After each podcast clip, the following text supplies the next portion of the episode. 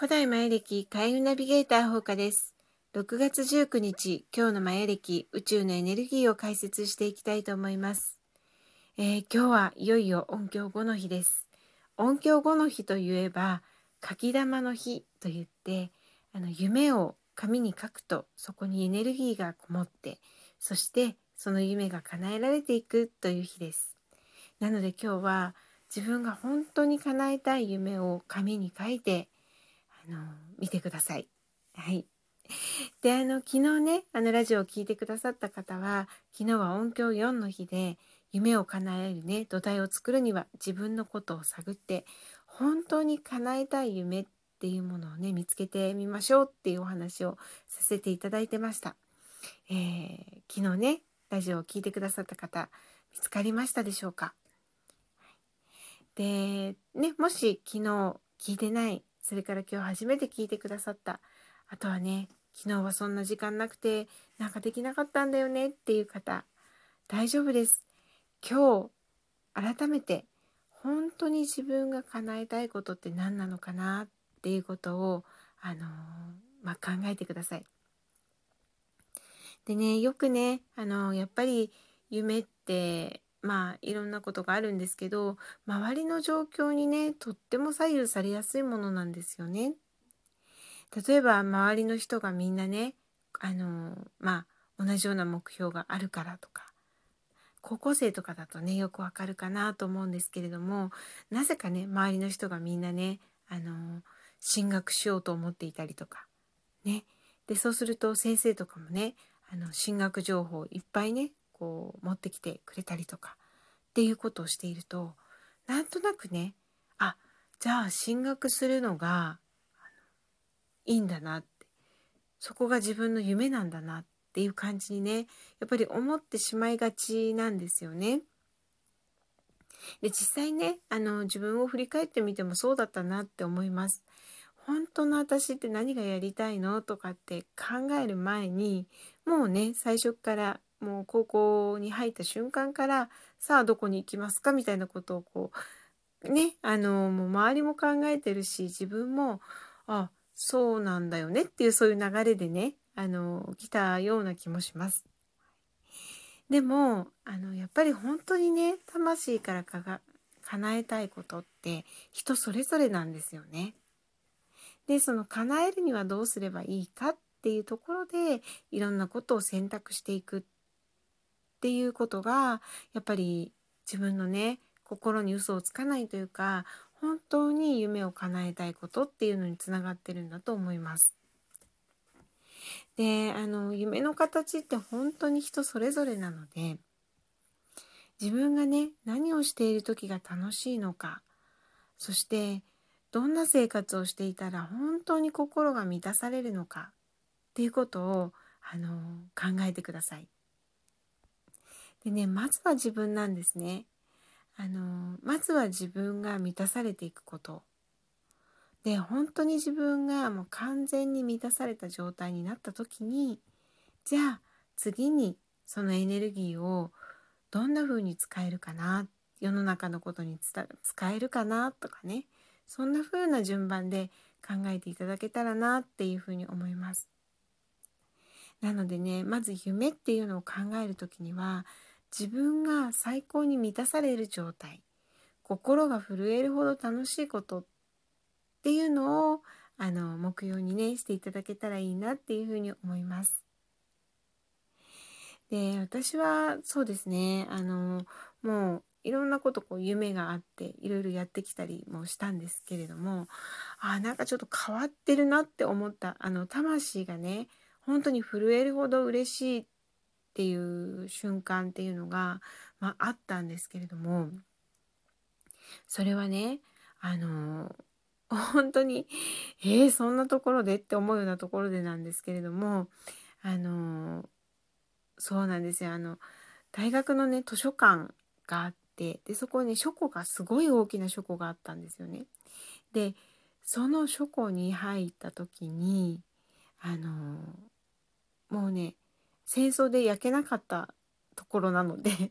もう本当に古いものからすごいたくさんあるんですよ。でもうそこのねあの書庫に入った瞬間で薄暗くてカビ臭いんですね。なのでもう同級生とかは早く出たいところっていう風に言ってる子もいましたがそこにね入ってねもうね本当に古い本とかたくさんあるんですけどそれを見た瞬間に心が震えてしまいああ私これをやりに来たんだって。これをしたくてこれをこの感覚を味わいたくて今生きてるんだなっていうのをね感じました。はい、でそれからはねそのまあ書庫に入り浸ってですね 暗い中で。で暗いところになんかこうライトのついた机がポンポンポンと置いてあるんですけれどももうそこでねなんかいろんな本を読み漁っていたっ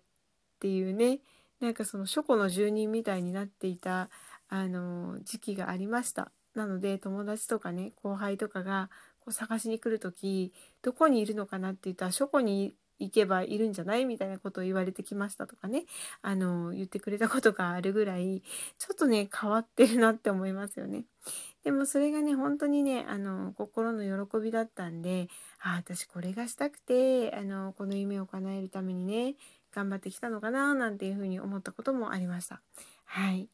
で今はねちょっとそれが落ち着いてあの前歴とかいろんなことをしているんですけれどもあの本当にねあの心が震える瞬間っていうのはやっぱりねあると思うんですよね。なのであのもうね未来を先取りしちゃってください。でもうこういう風になれたら最高って思うことを考えた時に心が震えるほど嬉しいなって思えるそういう夢って叶えられていくしそしてそれを叶えるために私たちは生まれてきましたどんな夢でもいいんですよ本当にそういうねあのカビ臭いあのね書庫でねあのもう本を読み漁るってね、まあ、社会のために何になるんだろうって思いますけどでもそれがね自分の魂をね満たしてあげることなんですね。でそこでまた魂が満たされると今度また違うことがしてみたいなとかねいろいろなことがあると思うのでまずはね自分の魂が満たされるそういうね夢をねあの持っていただけたらなっていうふうに思います。でそんなねあのまあこれが叶ったら心が震えちゃうぐらい嬉しいっていうことが決まったら今日はそれをね思いっきり紙に書いてください。であのね紙に書く時にね今日は青い癒しの手というエネルギーが流れている日です。で手からねこの時は強いエネルギーがあの流れているのでそれを感じながらあの紙にね書いていただくとまたね書いた文字にもその手からエネルギーが伝わって今日書く文字はねものすごくパワーがあふれます。で今はね青い夜の13金といって青い夢語る夜というエネルギーが13日間流れている時なんですね。なので本当にね夢の実現化っていうことに宇宙から大きくサポートが入ってます。なのでね今日書いた文字もうすごくねあの手からのエネルギーが伝わってパワーがある文字なのでそれをねできるだけ見るように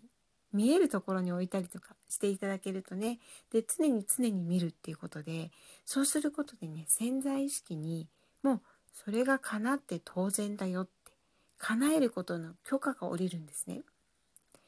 でそうなったら本当に強いです。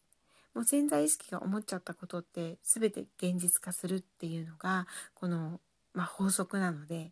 なので本当にねあのもう叶って当然うんそうだよねっていうふうにもう叶えるどころかもう今そうなんじゃない？っていうぐらいに思えるぐらい、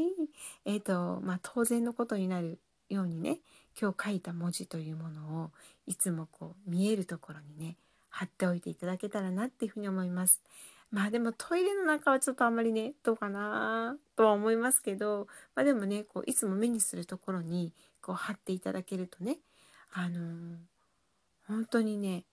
叶えられてきます。はい。でそんな風にね今日は過ごしていただきたいんですがあともう一つ今日は手からね強いエネルギーが流れているのでもしね今何か不調のある人とかあとは心が疲れちゃったよとかねそういう人はあのその手の今日はエネルギーで自分に癒しを送ってあげてください深呼吸をしながらね手を合掌して合唱すると陰と陽が結ばれるんですね。そうするとエネルギーがそこに強く流れます。でその手を自分の、ま辛い部分とか疲れちゃったなって思うような部分にこう当ててで思いっきりね「お疲れ様っていう風にね言ってあげてください大丈夫だよって、うん、そうするとねその細胞がその癒しのエネルギーを受け取って本当にね楽になるそんな日です。ぜひぜひしてみてくださいね。あの本当にね最近ハートチャクラ疲れてる方も多いと思うので胸の真ん中ハートチャクラにね一回そのエネルギーを流してでそれからその体のね疲れてるよっていう部分にねあの声を聞いてあげて体の声を聞いてあげてその癒しのエネルギーを流してあげる手を当ててあげるっていうことをすると本当にリラックスしたってもいいエネルギーが流れていくと思います。そんな風にね、今日は一日を過ごしていただけたらと思います。本当に叶えたい夢、妥協をしないで、そして手のエネルギーを使って、今日は各一日にしてください。夢がどんどん叶えられていきますように。ほうかでした。また明日。